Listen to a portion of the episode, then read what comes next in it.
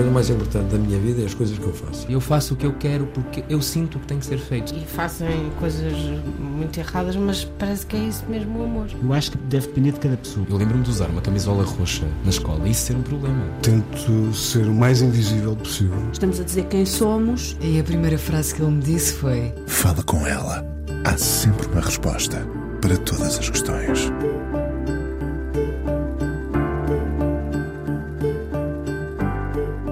Inevitável perguntar-lhe se a rádio que ajudou a fundar ainda é a mesma. Se deixamos de falar mais com os ouvintes para nos centrarmos mais em nomes e coisa que não dizíamos antes em produtos. Que rádio fazemos nós agora? Fomos embalados na tentação da imagem, onde antes havia uma voz e o lugar ao sonho, há agora um rosto e uma vida escancarada. Bom ou necessário? Iremos às histórias do Em Órbita e de outros programas por onde passou. Guardará discos, fitas, cassetes ou um colecionador de memórias prefere ficar só com as histórias em almoços longos, onde se recorda o país de outros tempos. Aos 75 anos mantém a voz icónica que nos levou ao cinema, lembrando que o filme Porque Esperávamos estreava em Lisboa, Porto Coimbra e aonde chegasse. Faz parte da direção da Sociedade Portuguesa de Autores. Foi administrador da RDP, presidente da Rádio Comercial depois da privatização. Vários cargos depois, parece querer continuar muito ativo e nós queremos ouvi-lo no sítio onde se senta em casa em frente a um microfone. Curiosamente, conhecemos-nos na noite em que o Fala Com Ela ganhou o prémio SPA de melhor programa de rádio, já foi em 2015, e aqui estamos, João David Nunes. Olá. Olá Inês, é um prazer estar aqui. Obrigada por ter vindo. Uh, Eu é que agradeço o convite. Muito ativo ainda, João? Não direi tão ativo como andei durante não sei quantos anos, não é? Mas ainda assim, sim, mantenho-me ativo e com todo o gosto, porque quando eu não gostar do que estou a fazer, não faço. Não é? E, portanto, nesta altura, aquilo que tenho feito na SPA tem-me sido bastante uh, remunerador em termos de, daquilo que me uh, permite fazer pelos autores e na defesa deles, e, portanto, estou bem. E, para além disso, tive a oportunidade também em representação da SPA e do seu presidente, de ser uh, o, o, o, presidente da direção da AGCOP, da entidade que gera cópia privada em Portugal, desde já 2010 ou 11, 11 2011, e portanto uh, tenho andado bastante entretido. Que bom. Uh, Sente-se em casa aqui, em frente ao microfone? Em frente ao microfone, sentimos-nos sempre em casa e sempre pela primeira vez. Ou seja, com um nervosismo associado? Ou não? não, não nervosismo associado só pelo facto de estar a ser entrevistado por si. Eh, mas, eh, não, é porque eu, eu, realmente em frente ao microfone fico sempre um bocadinho com aquele, com aquele nervosismo. Sim, não é? É, é melhor dizer com aquele nervosinho. É talvez o nervosinho, é o não é? nervosinho, é? é isso mesmo. Sim. Começou com 17 anos na rádio, por aí? Foi por aí, foi, foi em 1964, por acaso ainda não tinha feito 17 anos, ainda tinha 16 e foi em maio de 1964, no FM do Rádio Clube Português, a fazer um programa que se chamava Ritmo 64. Muito bem. Uh, o que é que o atirou para esse mundo, para o mundo da rádio? Sabe que eu costumo dizer eh, várias vezes que as coisas na vida me acontecem. E isso da rádio também me aconteceu. Eh, eu costumava ler os textos na aula de religião e moral para as pessoas ouvirem, e o padre uh, que dava aulas de religião e moral conhecia um padre que era o responsável pelo canto coral no, no Liceu e que foi quem inaugurou a equipa radiofónica de emissão no Liceu Camões, o Padre Ávila, o célebre Padre Ávila. E assim sendo, uh, absolutamente por acaso, um disse ao outro que eu parece não lia mal de todo, e o outro convidou-me para começar a trabalhar na equipa radiofónica de emissão do Liceu Camões. E depois daí foi tudo de seguida e tudo por uh, Rádio Universidade, Rádio Clube Português, uh, Rádio Renascença, onde fiz duas ou três coisas, e depois só nunca trabalhei foi na emissora nacional, propriamente dita. Mas curiosamente, mais tarde acabei por fazer parte da comissão instaladora da RDP, desta casa, e nesse sentido uh, também participei na, na, naquilo que foi a definição do que acabou por ser, porque na altura nós ainda queríamos reorganizar de uma maneira mais completa. Mas teve que ser muito rápido porque tinha havido uma nacionalização em dezembro e precisávamos de começar as emissões em janeiro. E, portanto, é foi, foi muito rápida essa instalação. Ainda fiquei presa a essa ideia do, dos textos que lia na disciplina de religião e moral. Uh, lia com entusiasmo e intensidade, era? Não, eh, não, nem, não, nem, não era tanto por isso. Acho que lia com clareza porque sempre tive uma adição uh, razoável. E, e, devo confessar-lhe que depois muita da colocação da voz e tudo isso muito me ajudou ter feito parte também do Orfeão do Liceu Camões e ter andado lá. Portanto, cantou durante algum tempo? Sim, sim. E cantarola ainda? Não, não. Ah, sim, cantarolo, aquelas coisas que nós às vezes ficamos com uma no ouvido, mas são mais de assopiar. Uhum. Uh, o que é que se ouvia lá em sua casa? em minha casa não se ouvia nada de especial. Eh, basicamente, uh, ouvia-se rádio, isso sim, mas tanto a minha mãe como o meu pai gostavam mais de ouvir as notícias do que propriamente estarem a ouvir muito tempo música. E, portanto, e eu também não parava muito em casa, não é? Porque durante as aulas estava nas aulas e, portanto, estava pouco tempo em casa e, portanto, não foi por nenhum tipo de influência caseira que eu uh, vim a gostar de música como gosto. Hum. Um, falou aí que já tinha noção da, sua dicção. Eu ia lhe perguntar justamente se aos 16 anos uh, já sabemos, já estamos conscientes das, das, da voz que temos. Não, nenhuma, ainda hoje não estou lá muito. E, e por exemplo, há, há, muita gente que acha que eu que tenho uma voz extraordinária e que não sei o quê. Eh, The Voice, coisas assim que me chamam às vezes. E, no entanto, eu não acho nada disso. Acho que tenho uma voz, eh, pronto, característica e com algumas qualidades e que, em geral, transmite bem um texto. Uh, se tenho mais quaisquer outras, deixo aos outros esse, esse, essa capacidade para decidirem se sim, se não. Eu, por mim, uh, gostava de ter a voz ligeiramente mais grave. Porquê que as pessoas têm sempre essa tentação? É verdade, as pessoas da rádio têm muito essa associação de, de, de, se tem voz de rádio, tem que ser uma voz grave. Não acha que é mais importante o carisma? A sua voz, qualquer pessoa consegue dizer, bom, qualquer pessoa eh, que esteja por dentro do meio radiofónico Sim. consegue dizer é a voz do João David Nunes. Isso não é mais importante do que ter uma voz grave? Claro que sim, realmente seria grave que as pessoas não gostassem, não é? uh, e, e, eh, eu hoje, às vezes, já me tem acontecido entrar num táxi e o taxista virar-se para trás: Ah, é o senhor. Eu estava a pensar, a pensar que era porque estava a conhecer a sua voz. É? E, portanto, é muito engraçado que só pela voz as pessoas eh, passem a ter, digamos que, uma marca. Eh, quando, quando eu falava há pouco ali no início da, da questão de, de, termos passado uh, uh, uh, para além da voz, a ter um rosto associado, não é? Hum. Nos tempos em que o João esteve mais ativo na rádio, lá mais para trás, uh, nós dávamos ainda lugar ao sonho que era uh, idealizar, uh, fantasiar acerca Exato. do locutor ou da locutora, do Exato. realizador, enfim. O que é que acha destes novos tempos em que passamos a ter um rosto?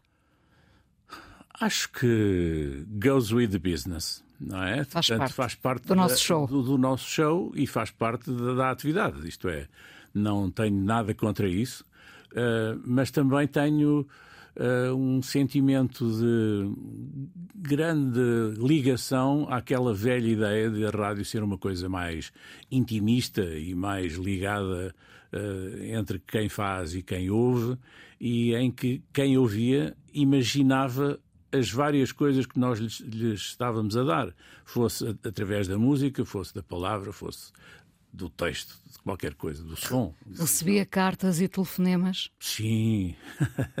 ainda no outro dia uh, que estive a fazer arrumações lá em casa e encontrei ainda uma série delas que a minha mulher é que guardou porque se divertia imenso a ler essas coisas. Eu sou casado desde 1970, portanto já há 52 anos, e portanto a minha mulher diverte-se e ela é que guarda coisas, eu não, eu não guardo nada. A sua mulher começou por ser sua fã? Julgo que não. Não. Julgo que não. não, não nem, nem, nem, nem ainda sabia bem à partida que eu já fazia rádio, julgo eu. Eu, eu, eu tinha 20 anos, não é? portanto fazia ainda há quatro anos só. Que tipo de coisas lhe diziam as pessoas, os ouvintes, quando lhe escreviam ou quando lhe telefonavam ou quando tentavam entrar em contato consigo? Bom, isso depende, não é? Depende do tipo de ouvinte e da idade e dessas coisas todas. Desde declarações de amor assolapado, pá, até dizerem que havia uma que tinha uma coisa que, que andava a seguir-me de alguma forma, não é? E, portanto, dizia que não sei o quê, e a graça do seu andar, com isso é que a minha mulher goza, e porque realmente, na altura, nunca eu tive muita graça a andar, não é? Mas pronto, ela achava.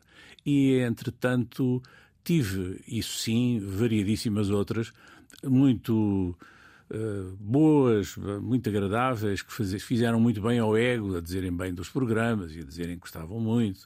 Pessoas que me encontravam, sei lá, à entrada de um elevador ou no meio da rua e que me vinham perguntar: Ah, mas você passou um disco que eu queria imenso uh, e gostava de, de, ouvir. E havia um que eu lembro perfeitamente, e que, que era o Gravy Train, que foi um, um conjunto que existiu durante pouco tempo e que gravou um álbum com o mesmo nome para uma etiqueta que era aquela cheia de risquinhas, assim pelo meio, em tipo elipse, que era Vertigo. E e eu lembro-me de ter passado aquilo e, e, consegui encontrar o disco e ainda consegui depois uh, mandar-lhe uma gravação daquilo. Isso em que programa já agora? Lembra-se? Esse, esse, já não me lembro, mas uh, tenho a impressão que era num programa ainda que eu fiz durante a tarde e que se chamava Gong. Gong? Sim. Qual, foi, qual terá sido o programa que mais o fascinou? Ah, foram vários, porque eu fiz sempre coisas muito diversas. Aliás, é um dos meus problemas enquanto. Uh, por isso é que se calhar as pessoas fixam mais na voz do que propriamente nas outras coisas. Porque eu li textos no Em Órbita, não é? Portanto, eu no Em Órbita era um locutor do Em Órbita. Uh, eu quero aqui fazer uma homenagem especial ao Jorge Gil, que foi o grande realizador, produtor, inventor, criador uh, do, do Órbita e foi ele que fez uma primeira fase que era dedicada à música popular, que foi entre 1965 e 1970, 71, por aí. E eh, nessa altura eu só fiz dois ou três em órbitas em substituição do Cândido Mota, que foi uh, quem fez normalmente uh, a locução nessa altura e que eu continuo a achar o melhor locutor português. O Cândido Mota. O Cândido Mota. Uh, eu digo sempre isto e, portanto, continuo a dizer. E mais tarde, quando o programa passou a ser de música erudita, uh, o Cândido ainda começou a fazer, mas depois, por diversas razões que tiveram que ver com outras ocupações dele, etc., o Jorge Gil convidou-me a mim para passar a fazer isso. E, portanto, desde 75, acho eu, eu fiz o Em Órbita até 2000 até, não, não chegou a 2000, até 1992, que foi a partir do momento, julgo eu, em que, nesses meados dos anos 90, em que o Em Órbita passou aqui para a Antena 2. E então aqui acharam que não, não seria bom ter uma pessoa de fora, e eu achei muito bem, e portanto sem problema nenhum. O que é que tornou o programa tão emblemático, o Em Órbita? A sua qualidade. Isto é muito, é muito redutor, mas é verdade, é isso. Porque sempre foi bom, isto é, sempre foi bom quando transmitia música popular, foi bom quando ele resolveu fazer umas coisas que se chamavam Novas Aventuras do Em Órbita, em que passava vários tipos de música e com vários textos também, assim, mais, uh, digamos que, pouco normais para a época. E depois. A, a qualidade extrema que, que ele pôs nessa série dedicada à música erudita, que foi realmente da grande altura em que se divulgou em Portugal a música tradicional uh, que, feita em, instrumentos também da época, etc. E ele acompanhou toda essa. esteve na frente, digamos, mesmo em termos europeus, na divulgação desse tipo de música e foi, foi, foi muito importante. Oh João, se lhe uh, propusessem fazer agora um programa na rádio, que programa gostava de fazer? Olha que não sei mas eh, de certeza que gostava sempre de fazer um ligado à música e talvez eh, porque eu também fiz reportagens e também fiz entrevistas e também fiz algumas dessas coisas uh, poderia ser também uma coisa a esse nível mas não sei francamente não sei eu acho que um programa de rádio se pode fazer a partir de seja do que for não é desta eu tenho, aqui uma garrafa d'água não é e a partir de uma garrafa de água pode-se fazer um programa de rádio extraordinário. Pode-se contar muitas histórias. Muitas histórias. Uh, pensa que se perdeu esse, esse lado do, do, contador de histórias à frente do microfone? Não sei. Eu, a rádio não serve, não serve só para dar as temperaturas. Pois, eh, eu acho que a partir de, de determinado momento se fez uma quase normalização da rádio. Isto é, eh, hoje nós ouvimos e é, parece tudo a mesma coisa realmente as grandes diferenças são feitas pelas pessoas que estão a, a, a, fazer os programas. E por acaso fico bastante contente, não é? Que a, a rádio comercial se tenha mantido e nesta equipa liderada pelo Pedro Ribeiro tem conseguido manter uma liderança que, pronto, honra o seu fundador. e nesse sentido eh, gosto que isso tenha acontecido. Mas certo tipo de coisas que se faziam em rádio hoje fazem-se em televisão. Eu, por exemplo, fiz uh, no princípio dos anos 70 uma coisa chamada Praias de Portugal. E é, eram emissões feitas nas praias de Portugal, não é? E com concursos e com coisas desse género e não sei quê. E, portanto, isso também me permitiu conhecer muita gente em, em todo o país. E, e, nesse sentido foi muito divertido uh, andar com a rádio às costas, não é? porque foi com uma caravana e um carro a puxar aquilo e, portanto, e eu guiava o carro e chegava lá e tinha que montar aquilo, era quase como se fosse um circo da rádio, mas, bom, com mais... Também é um bom nome, o Circo da Rádio. É, também é. E era, e era interessante. E, e, e, era muito. Lá vou eu voltar a essa palavra que usei no princípio. Era muito remunerador, em termos pessoais, esse tipo de, de contacto e o tipo de coisas Lembro-me, por exemplo, de uma história engraçadíssima, que havia um cão que uivava no meio de uma cantiga dos Led Zeppelin, não é? Então nós começávamos aquilo e o cão, sempre no meio daquilo tudo. E nós tínhamos um microfone ao pé do cão e, portanto, fizemos uma mistura entre Led Zeppelin e o cão da praia, já nem sei de onde. Mas, mas sim, foram, foram coisas. E eu, por exemplo, dentro d'água, com um microfone emissor e com os auscultadores também com o receptor, de maneira a poder entrevistar pessoas que estavam a tomar banho naquele momento. Mas sem meter água. Uh, aí já não sei. Vamos, falou, falou aí nos Led Zeppelin, uh, vamos à primeira canção, não sei o que é que escolheu, portanto... Uh... Olha, podia ter escolhido do, do, Led Zeppelin, podia ter escolhido do José Afonso, podia ter escolhido do Sérgio Godinho, podia ter escolhido do Chico Buarque, podia ter escolhido, sei lá, do Jacques Brel, podia ter escolhido montes de cadias, do Tom Waits, do Van Morrison, etc, etc, etc. Claro que do Bob Dylan, mas isso eu escolhi uma, e a primeira que eh, eu. Eh, se calhar até vamos começar por essa, do Bob Dylan. E, e porquê? Eu escolhi uma do Bob Dylan porque tem que ver com a memória, mas tem também que ver com a profecia, com o facto de haver alguém que, naquela altura, e estou a falar de 1961, 62, portanto aquilo foi uh, pronto, há 60 anos, é? já é algum tempo, e, e o rapaz Dylan, é? Robert Zimmerman, de seu nome verdadeiro, uh, resolveu fazer uma cantiga que se chama Hard Rain's Gonna Fall.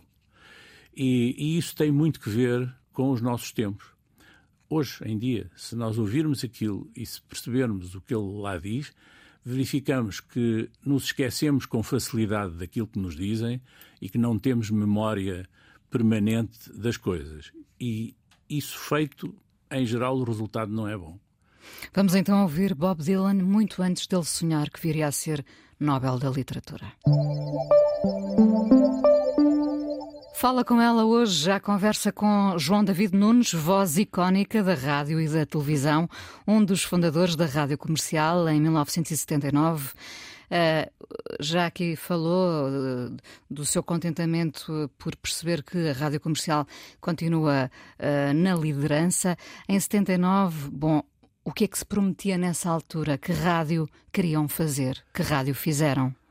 Nós, na altura, eh, eu já agora aproveito para dizer porque é que se chamou rádio comercial à rádio comercial. A rádio comercial foi criada dentro da RDP, portanto, da Radiodifusão Portuguesa. E o conceito foi que, havendo na Radiodifusão Portuguesa eh, dois setores completamente diferentes, que era o setor público, sem publicidade e sem nenhum tipo de. e o setor comercial, também chamemos-lhe assim, com publicidade, e dado que eh, eh, nesse setor comercial estavam todas as rádios comerciais que existiam anteriormente, a certa altura nós dissemos, e por que não chamamos rádio comercial? E assim ficou a chamar-se rádio comercial. E uma das razões para a sua criação interna foi essa. Externa foi o ser uma alternativa que permitisse uh, aos ouvintes mais jovens uh, poder uh, conviver com um certo tipo de rádio que era praticada nas anteriores rádios comerciais, nomeadamente no Rádio Clube Português. Portanto, a rádio comercial, de alguma maneira, foi é uma herdeira de muitas das coisas que se fizeram no Rádio Clube Português. E em, nesse início, a rádio comercial tinha também duas eh, estações, chamemos-lhe assim, ou subestações, se quiser, eh, dois canais, se quiser ainda, eh, que era o, a onda média e o FM. E porquê? Porque realmente nós tínhamos esses emissores e porque havia público para isso, e nós fizemos uma programação em onda média, essencialmente em português e, sobretudo, com palavra e com muita música portuguesa. Também aí foi um sítio em que, em determinado momento, até passou exclusivamente música portuguesa. Música em português, digamos assim. E uh, uh, o FM manteve a tradição do FM, do Rádio Clube Português, de estar à frente naquilo que era a divulgação da música mais recente e. Uh, anglo-saxónica. Anglo-saxónica, sobretudo, sim. Uh, enquanto diretor, enquanto muitas vezes gestor, fez coisas das quais se arrepende ou nem por isso? Sabe que eu não sou muito dado a arrepender-me das coisas, porque assumo... Não sei, conte-me. Não, não sou. Uh, assumo as coisas, isto é. Eu fiz assim porque achei que estava certo, não é? E uh, dos melhores elogios que eu tive até hoje foi da Luísa Costa Gomes, que em determinado momento, numa entrevista, dizia: Ah, não, eu em determinada altura fiz um programa sobre livros na rádio comercial, quando lá estava o João David Nunes, que era o tempo em que se podia fazer tudo. Que bom. Não é? Isso foi das melhores coisas que, que, que eu ouvi dizer. E porque a ideia era essa era realmente que se podia fazer tudo. Ou seja, Agora, alguém chegava com uma ideia estapafúrdia e o João dizia. Claro que tinha que eh, ver o que é que era, não é? Mas ainda assim, muitas delas que eram difíceis. É? Eu, eu, fiz um, eu próprio fiz um programa, ainda não na rádio comercial, ainda foi antes, que se chamava O Homem no Tempo, que deu dois livros editados, fiz com o João de Sousa Monteiro, e que foi um programa em que se falou de questões que ainda hoje são completamente pertinentes, porque têm que ver com a vida de cada um, com a nossa intimidade, com a nossa integração na sociedade, um pouco, como o próprio nome indicava, o homem e o tempo, é? no, seu tempo mas eram textos difíceis, isto é, não era uma coisa. Foi um, um programa que era de tal forma que, em determinada altura, houve estudos especiais em faculdades e em diversas universidades em Portugal sobre o programa. E, portanto, esse tipo de programas são muito interessantes e, e realmente marcaram. E hoje em dia tenho a impressão que não, não sei se seria possível fazer um programa desse género, não é?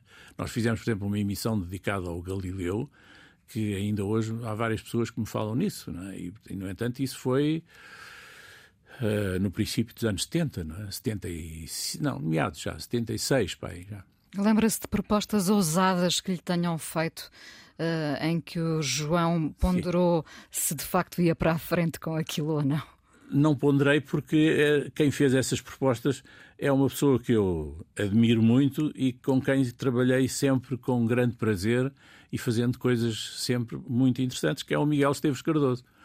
E ele, em determinado momento, propôs-me fazer um programa que eu achei que era fantástico fazê-lo e fui eu próprio que o fiz fazer. Eu normalmente o que fazia com essas propostas mais difíceis, eu preferia ser eu a arrancar com, com, com o programa para tentar, digamos, estabelecer algumas pistas e depois poder até lançar uh, novas linhas de programação que poderiam aparecer. Um deles foi o Trópico de Dança. Na altura eh, era só aquela música anglo-americana, como dizia, e nós resolvemos fazer um, o Trópico, como o próprio nome indica, também com uh, música extremamente ritmada, mas uh, que não tivesse que ver diretamente com a tradição da chamada música anglo-americana, e pelo contrário, com tradições que tinham que ver com a hispanidade e a latinidade em geral, e mesmo com questões também do próprio português do Brasil, e, e com uh, uma capacidade rítmica notável, não é? E com textos muito giros, não é? Muito bem escritos, como sempre, não é? Textos à MEC, e portanto eu, eu às vezes quase que me ria a ler aquilo, uh, mas, mas pronto, e ainda era no tempo em que ele me mandava os textos numas fichazinhas.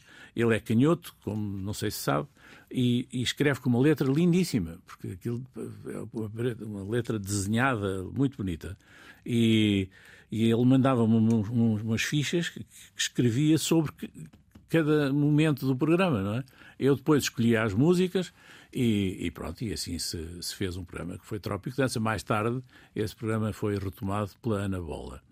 E fiz também um programa com ele, que era bastante difícil, foi mais, foi mais curto, e que se chamava W, que era textos do Wittgenstein, eh, traduzidos pelo, pelo Miguel, e com música minimal repetitiva, que foi na altura em que dos Philip Glass e desses assim, e portanto eh, era, era isso, era um programa à meia-noite, o que era, mas eh, e que foi um sucesso, curiosamente, porque há sempre um público para este tipo de coisas. E, porque, e tínhamos também outra disponibilidade para ouvir? Provavelmente. Não, provavelmente não, de certeza. Na, na, na, altura havia muito maior disponibilidade para ouvir. E menos distrações, provavelmente. Claro, não só menos distrações, como menos ocupações, eh, como seja com o, te o telemóvel permanentemente na mão e com o acesso às redes sociais e a isso tudo. Que, curiosamente, em vez de permitirem uma maior difusão, permite, que também permitem, mas nem sempre é da melhor forma, permitem, sobretudo, cada vez mais o isolamento das pessoas. Um afunilamento. Um afunilamento e a solidão.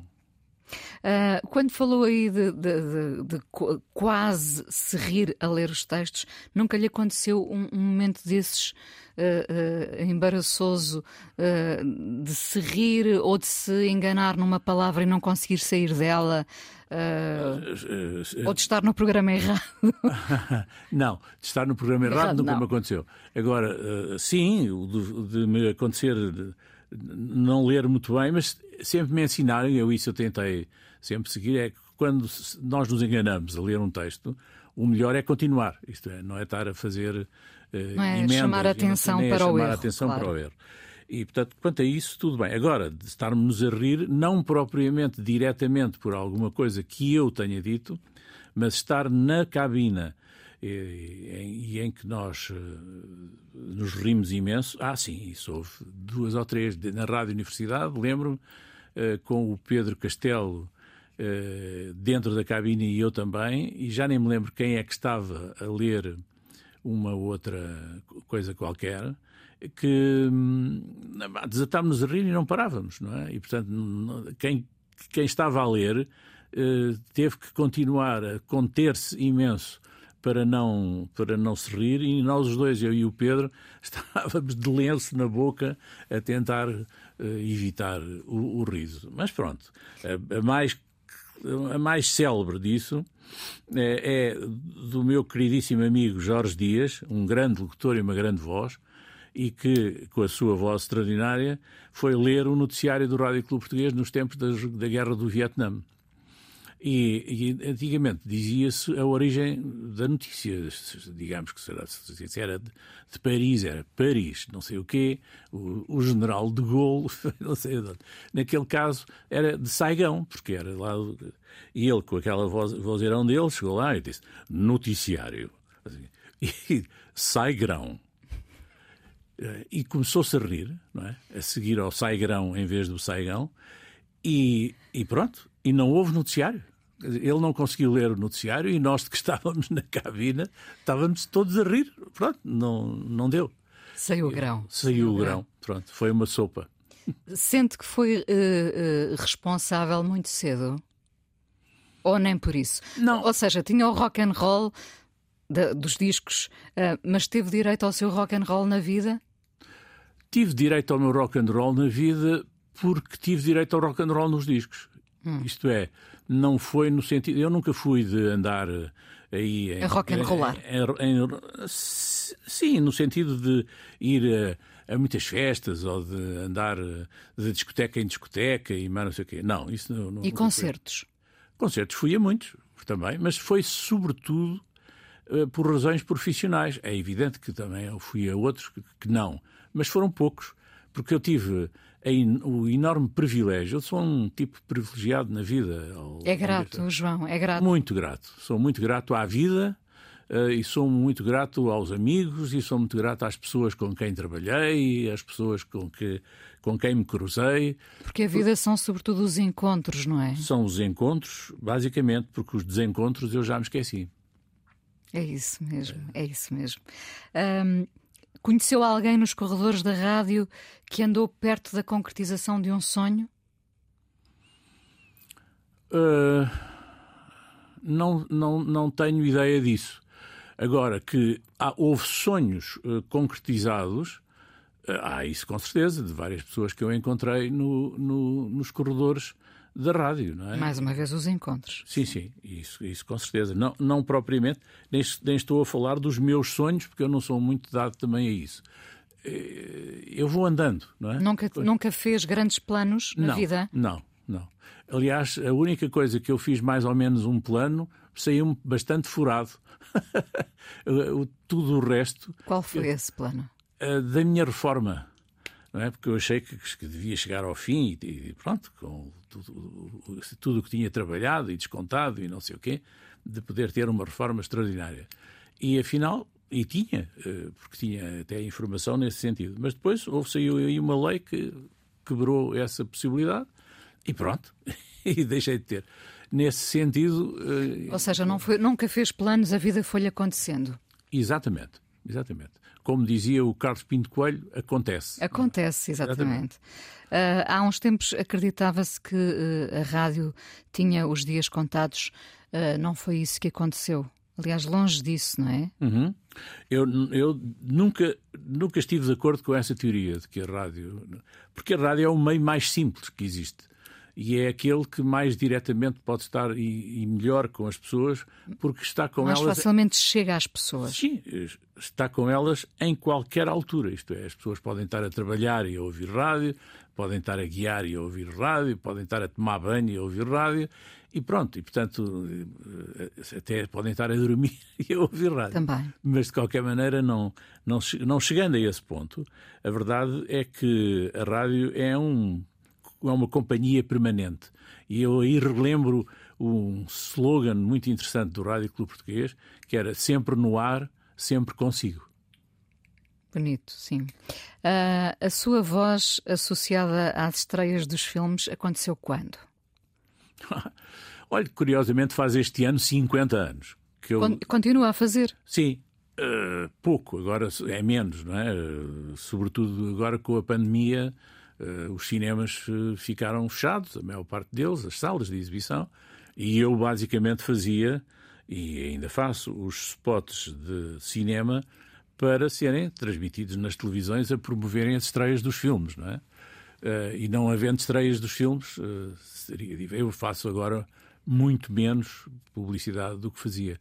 Mas fiz bastante durante estes anos todos e foi sempre um prazer, porque era sempre diferente, já viu? Cada, vez, cada, cada spot era um projeto novo, não era.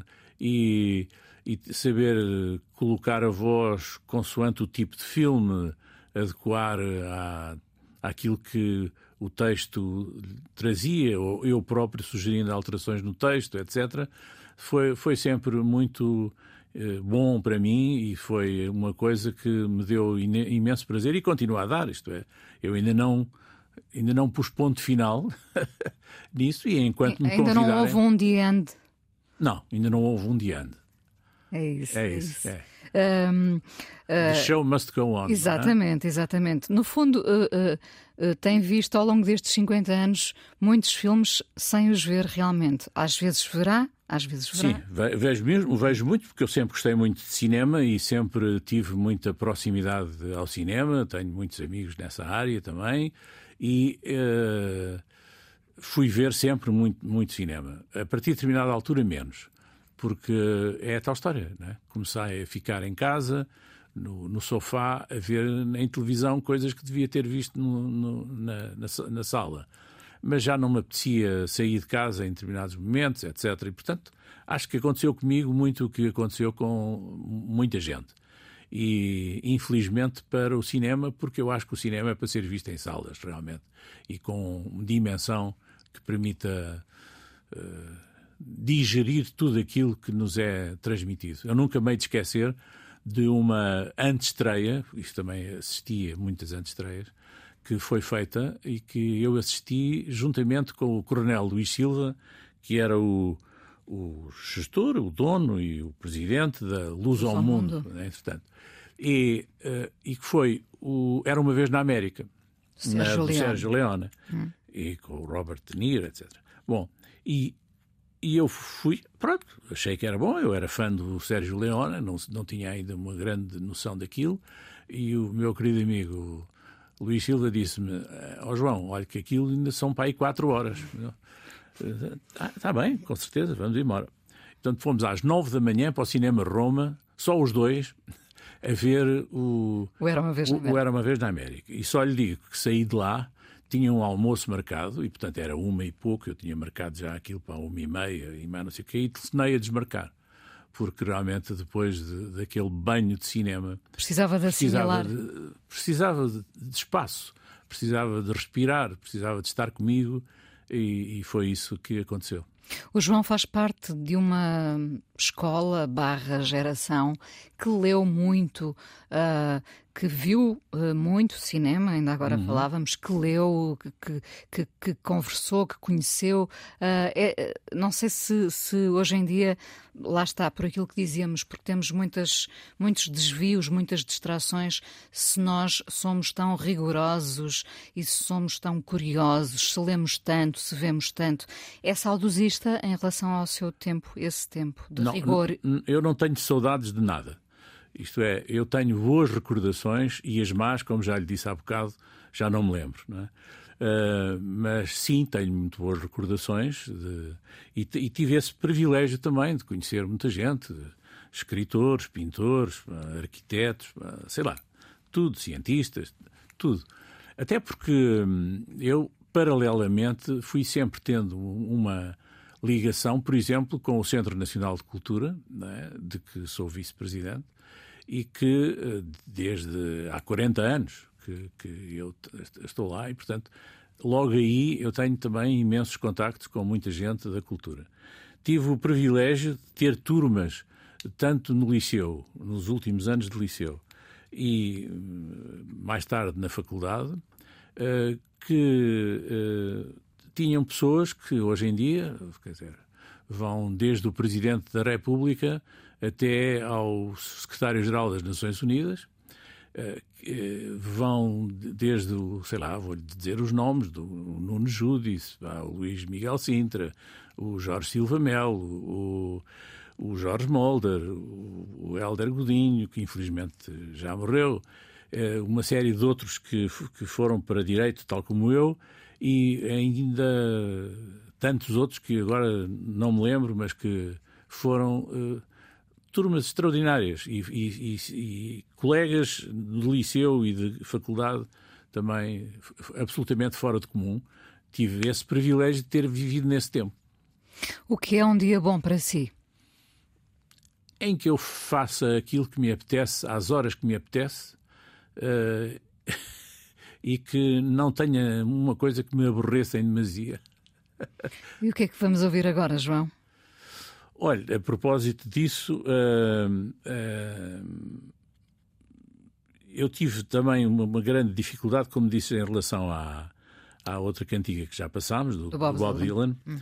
e, e, achei muita graça porque o, no, no, outro dia descobri que o Bob Dylan elegeu como a melhor banda de rock de sempre, e dizendo ele que é a primeira e a última, uh, os Rolling Stones e, e, dizendo que pronto, tudo aquilo que eles fizeram acabou por influenciar uh, todas, todas as outras coisas que vieram a seguir. E, e nesse sentido, uh, eu também sempre fui um grande fã dos Rolling Stones, uh, naquela velha dicotomia entre tu és dos Rolling Stones ou dos Beatles. Eu sempre fui mais dos Rolling Stones, sem pôr em causa, pelo contrário, a importância, dos, a importância Beatles. dos Beatles. Mas digamos que os Beatles sempre foram mais uma banda pop, tanto quanto se pode dizer assim, e, o, e, o, e os Stones sempre foram uma banda rock. Pronto. Mais, mais pesado, mais difícil, uh, mais divertido, uh, e nesse senti nesses sentidos todos uh, tinha que ver comigo, não é? Pesado, divertido. e, e, e, assim, houve uma cantiga que eu estreiei na, ainda na Rádio Universidade, que tinha um amigo meu que trouxe de Londres, e essa cantiga chamava-se e chama-se I Can't Get No Satisfaction. E sempre que me dizem, quando, quando, se tu fosses obrigado a escolher uma cantiga... só uma. Só uma. Era essa. Era essa. E, portanto, aqui fica o I Can't Get No Satisfaction de Rolling Stones. João David Nunes, muito obrigada por ter vindo ao Fala com ela na Antena 1, porque ainda vamos conversar mais um bocadinho no podcast. Muito obrigado, eu é que agradeço, foi um prazer.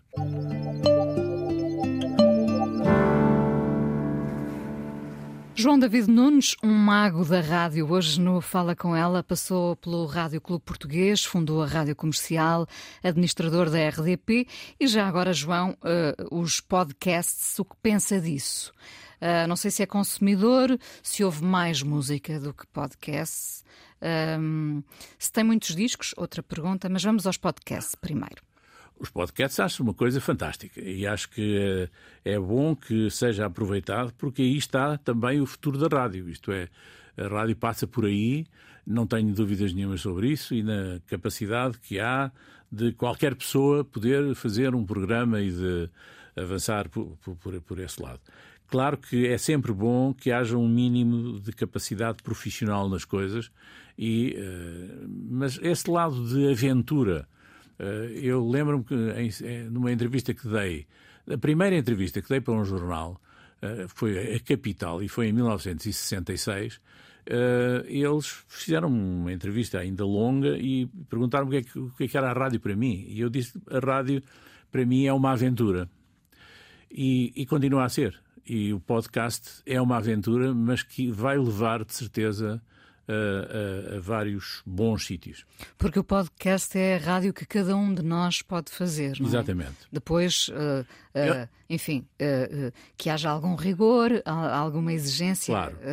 mas sim, é, é a rádio quase portátil, não é? Exatamente. Por... E, e, acho que é uma boa maneira de prolongar a, a rádio, o conceito da rádio e da proximidade com as pessoas.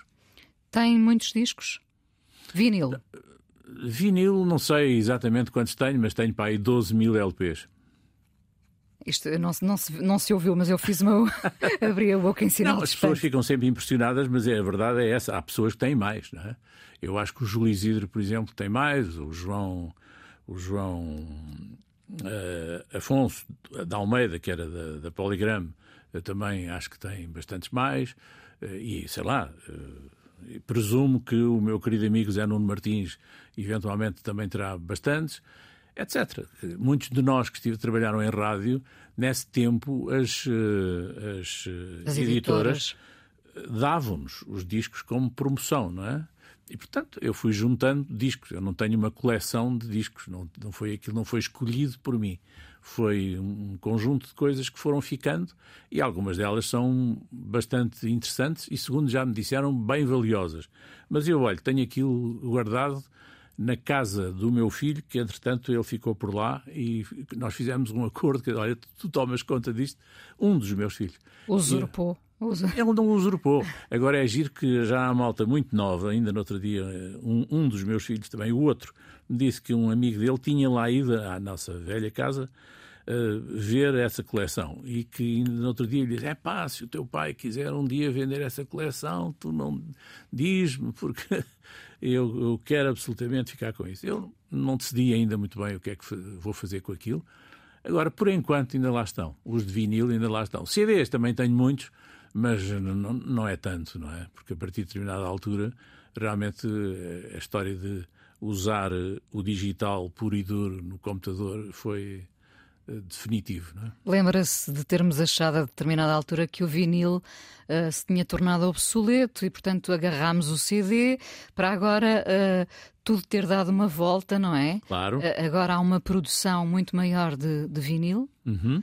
para além do digital, evidentemente. Mas claro. é curioso estes, estes círculos, não é? É verdade, mas isso é, é sempre a, assim. A vida é esse círculo. É aquilo que já falámos também uh, em algumas vezes, é que uh, o, o ter memória é uma coisa muito importante para termos futuro.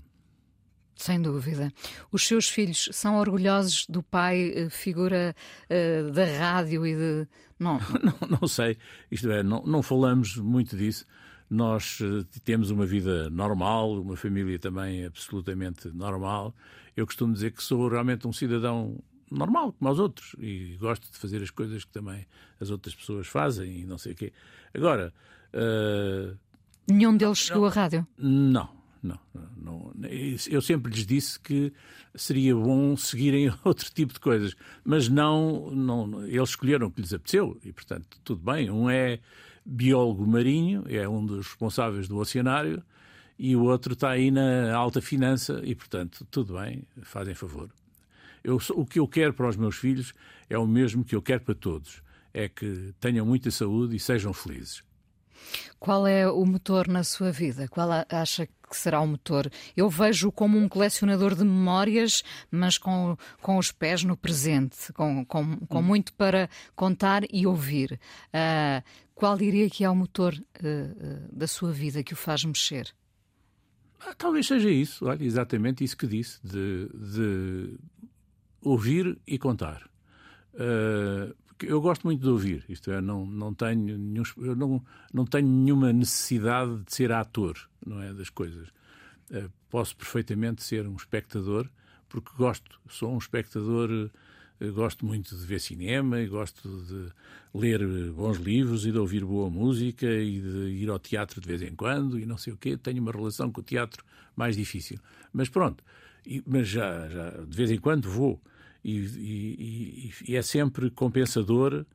E, aliás, em determinado momento eu também fiz uh, com o Luís Miguel Sintra e com o Jorge Silva Melo, fizemos uma, uma peça que se chamava Música para Si, em que eles me pediram para eu fazer um programa de rádio que era o fundo dessa peça, que era um personagem uh, não físico naquele momento uh, na peça, que era uma história de uma senhora sozinha e que ouvia aquele programa todas as noites, não é?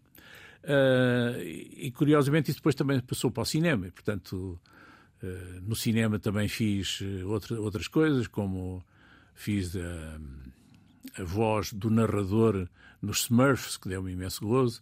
Portanto, são assim pequenas aventuras no meio dessas coisas todas que são, que são giras e que são agradáveis de fazer. E eu, o tipo novo coisa... continua a seduzi-lo? Sempre, sempre. Eu, aliás, estou, ainda no outro dia, e para lhe dar um exemplo musical, eu quando ouvi pela primeira vez a Billie Eilish, eu disse, é, esta mulher, esta miúda, esta miúda é realmente fantástica e isto vai ser um sucesso e não sei o quê. E estava com as minhas netas, na altura ainda nem sequer, não, com os meus netos já, estava com eles todos e, e disse-lhes isto. E elas, Billy Eilish, mas tu conheces a Billy Eilish? E, e, e, nós trocamos informações. Neste momento, quem me dá informações da música mais recente são os meus netos. João, foi um prazer recebê-lo aqui. Muito obrigada por ter vindo ao Fala com ela. Eu é que agradeço e até uma próxima oportunidade, como se dizia antigamente. A coisa mais importante da minha vida é as coisas que eu faço. Eu faço o que eu quero porque eu sinto que tem que ser feito. E fazem coisas muito erradas, mas parece que é isso mesmo o amor. Eu acho que deve depender de cada pessoa. Eu lembro-me de usar uma camisola roxa na escola e isso ser um problema. Tento ser o mais invisível possível. Estamos a dizer quem somos. E a primeira frase que ele me disse foi: Fala com ela. Há sempre uma resposta para todas as questões.